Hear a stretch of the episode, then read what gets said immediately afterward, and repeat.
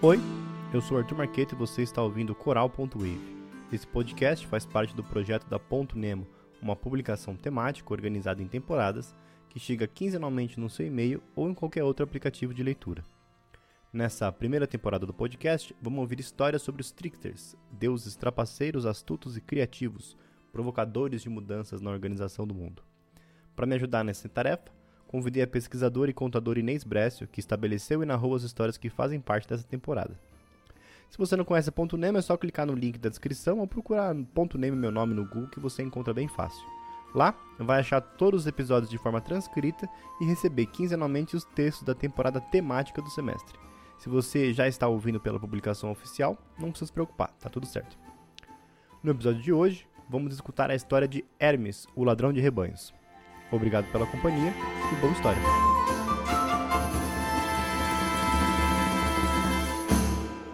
Essa é a história de um bebê, um menino bem pequenininho que nasceu filho de Maia, uma ninfa, e de um deus.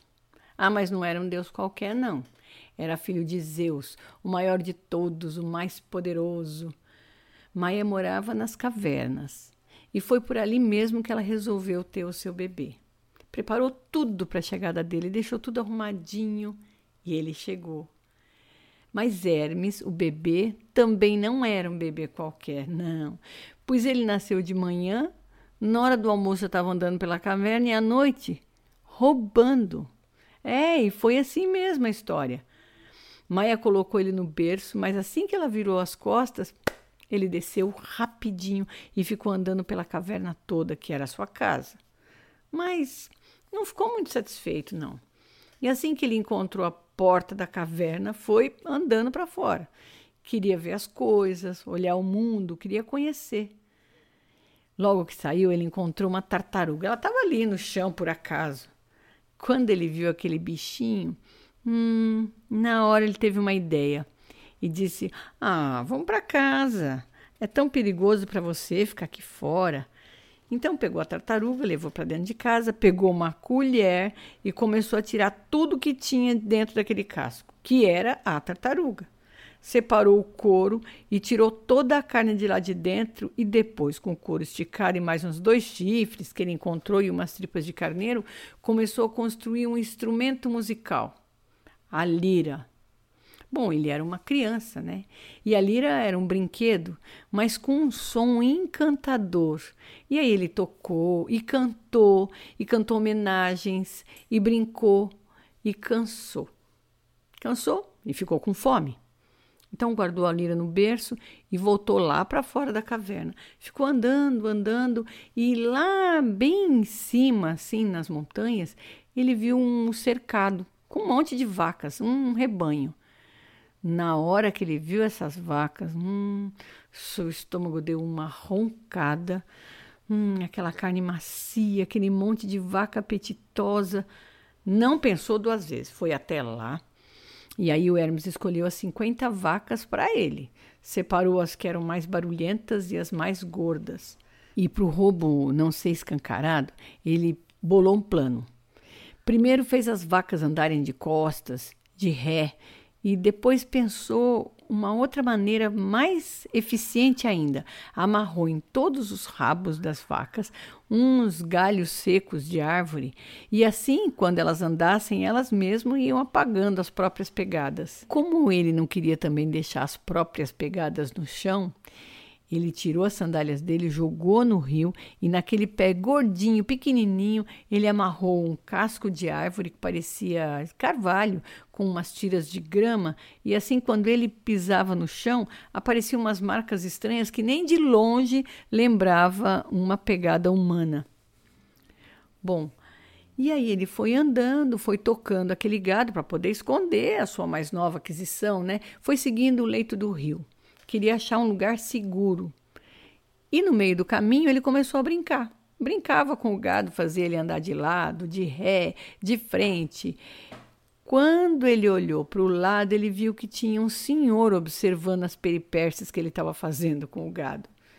Era um senhor que estava por ali no caminho, cuidando de umas uvas né, da sua videira. Aí ele foi chegando para esse senhor e disse: Hum, bonitas suas uvas, não? O velho ficou todo feliz. Não, são muito bonitas e você não imagina o vinho que essas uvas produzem. Hum, então o senhor pretende tomar esse vinho um dia, né? Mas é claro, o melhor vinho da região. Ele diz: Bom, se o senhor ainda pretender tomar esse vinho, eu acho muito bom o senhor não ver nada do que você viu e nem ouvir nada do que o senhor ouviu, entendeu? Bom, diante dessa ameaça, o velho só assentiu com a cabeça, né, e concordou. E o menino então voltou tranquilamente para suas vacas e seguiu o seu caminho. E num instantinho achou um lugar ideal. A grama era verdinha, tinha bastante água limpa, espaço para o rebanho poder descansar. Enquanto isso, o Hermes estava pensando como é que ele ia conseguir o que ele estava precisando. E aí achou uns pedaços de madeira e começou a mexer dois pedacinhos de madeira friccionando um no outro. E de repente, puff, fogo. Ele tinha inventado fogo. Aí sim, ele ia conseguir fazer o que ele queria. Pegou as duas vacas, as mais macias, arrastou de uma vez assim para perto do fogo e pegando pelo chifre, quebrou o pescoço delas, virou as duas no chão e começou a separar tudo que era couro daquilo que era carne. Pegou a carne, espetou por cima do fogo e quando aquele cheiro estava enchendo o lugar, aquele aroma de carne assada, ele escolheu os pedaços mais tenros, melhor o lombo de toda essa carne e naquela mesma mesa onde estava, naquela mesma pedra onde estavam as peles, ele achou que seria uma mesa ideal para estender as oferendas aos deuses. Então ele cortou a carne em 12 pedaços iguais e colocou sobre aquela mesa. Pronto, a mesa estava posta, o sacrifício oferecido aos deuses. O seu estômago estava roncando, roncando, mas o, o seu coração batia muito mais alto. Era um coração orgulhoso. Ele deixou aquela carne ali pendurada, né, como se fosse um troféu do que ele tinha conseguido fazer do roubo, mas voltou para casa bem rapidinho, abafou o fogo e resolveu voltar para casa antes do dia amanhecer. E ele voltou tão rápido que nenhum ser vivo conseguiu ver nem rastro, nem nada. Chegou no instantinho. Chegou dentro da caverna, dentro da casa e dentro do berço, junto com a lira que ele tinha feito. Mas pensa, você acha que a Maia não percebeu? Claro que percebeu, ela era mãe. E assim que ele entrou lá debaixo do, das cobertas no berço, fazendo de conta lá que já estava dormindo, já vem a Maia dizendo: Ah, seu moleque danado, como é que você pode chegar a essa hora com tanta imprudência? Ah, bem que eu senti que seu pai fez de você um malandro. Você vai ainda fazer muita. Vai causar muito problema. E aí o Hermes, de lá de dentro do berço, dizia: Mãe, mas eu sou uma criança tão inocente e, e sou até medroso. Não precisa me assustar. Eu só estou preocupado, na verdade, em dar o melhor para você e para mim. Afinal de contas, é melhor a gente ficar todos os dias com os deuses mais próximos do que ficar nessa caverna escura, né? Você vai ver, eu vou conseguir a mesma honra e respeito que o meu irmão Apolo. E se meu pai não quiser me dar por bem, tudo bem. Eu faço questão então de ser o maior dos ladrões. Enquanto eles estavam lá discutindo, na verdade, a Maia brava com ele e ele bravo dizendo para Maia, o dia apareceu, o dia surgiu. E aí o que acontece? O Apolo foi lá ver o rebanho dele. Quando ele bateu o olho, ele viu que estava faltando algumas vacas. Começou a contar, contar, hum, e não é que estava faltando mesmo? Quando o Apolo começou a ficar nervoso, nervoso, nervoso, olhou para o chão, viu aquele monte de, de areia remexida, foi andando, andando e logo deu de cara com quem? Adivinha? Com o mesmo velho que o Hermes tinha encontrado. E aí, lógico que Apolo foi lá, chegou perto do velho e perguntou: Bom dia, senhor. Por acaso, o senhor viu alguém tocando umas vacas por aqui? Sabe o que, que é? É que eu fui roubado. Eu queria saber se o senhor viu alguém passando por aqui com esse gado. Hum, O velho disse: Ah, meu filho, eu tô tão velho, tão velho, que não vai dar para confiar no que os meus olhos viram e nem que os meus ouvidos ouviram. Imagina se eu ia ver uma criança conduzindo 50 vacas, fazendo um zigue-zague, andando de lá para cá, fazendo as vacas andarem de ré e ninguém ia acreditar. Mas nessa hora, o Apolo olhou para o chão e conferiu. Eram as mesmas pegadas que estavam lá perto, onde estava o rebanho. Todas ao contrário. Além disso, ele olhou para cima e viu um pássaro que disse para ele: Hum, olha o seu irmão caçula.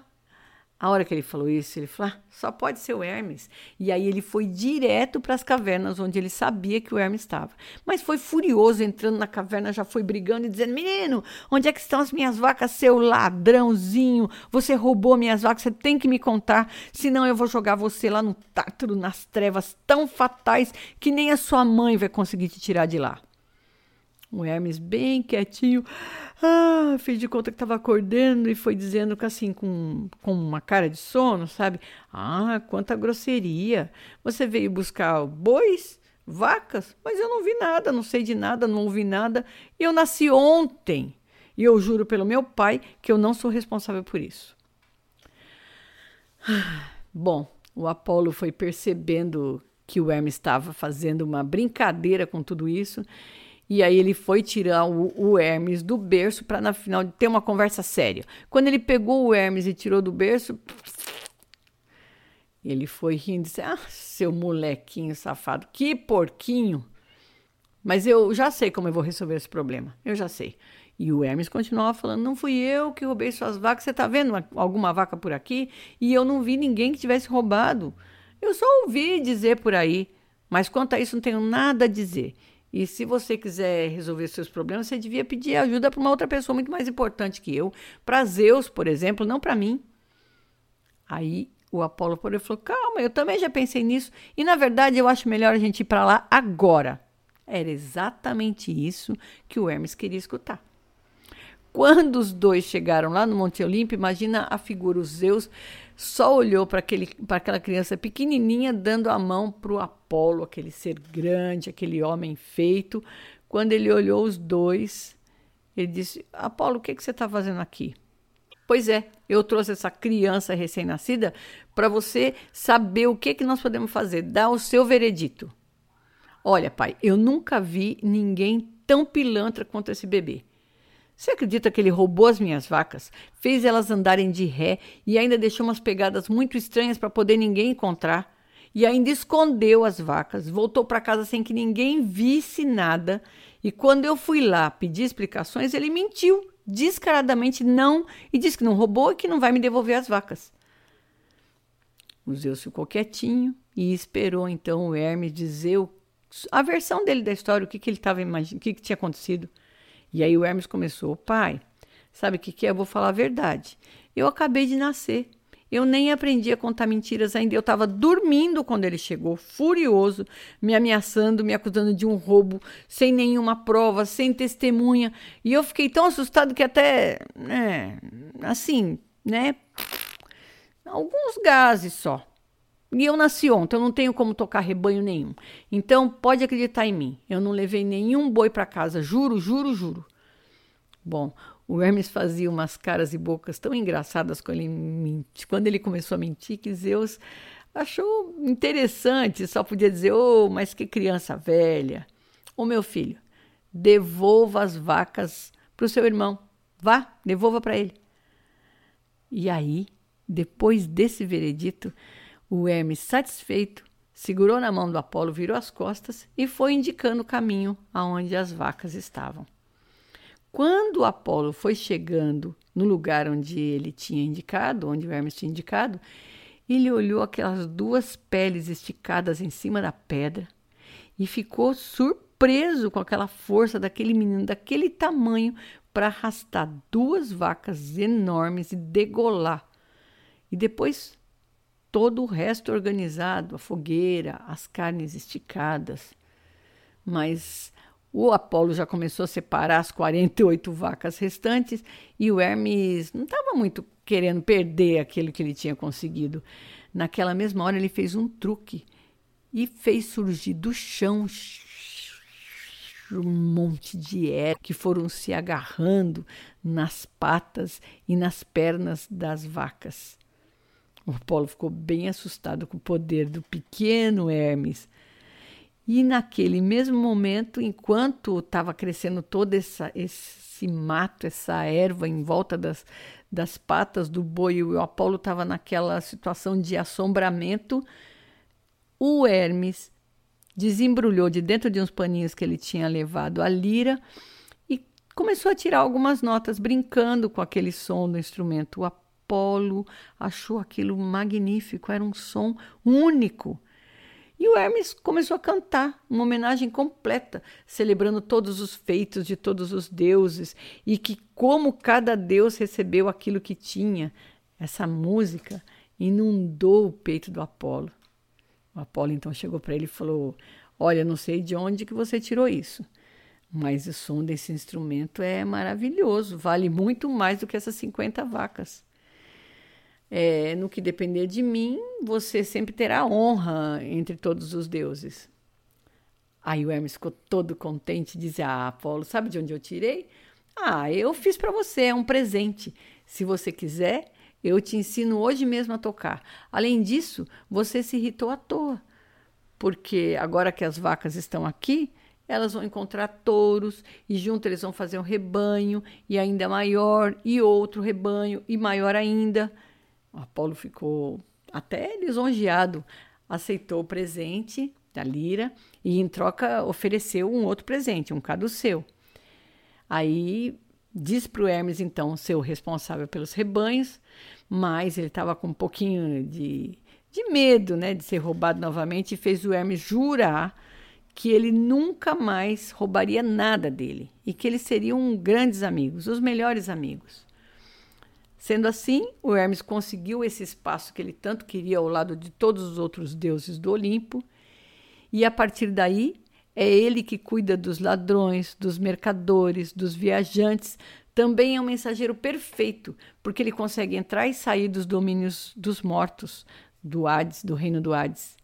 E ele também pediu para Apolo um pouquinho de poderes de adivinhação, mas isso ele não conseguiu.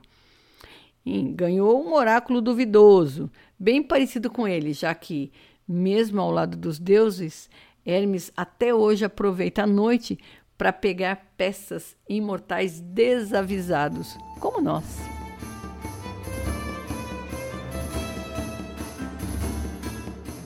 Esse podcast foi produzido por mim, Arthur Marqueto, e faz parte do projeto do Estantário da Ponto Nemo.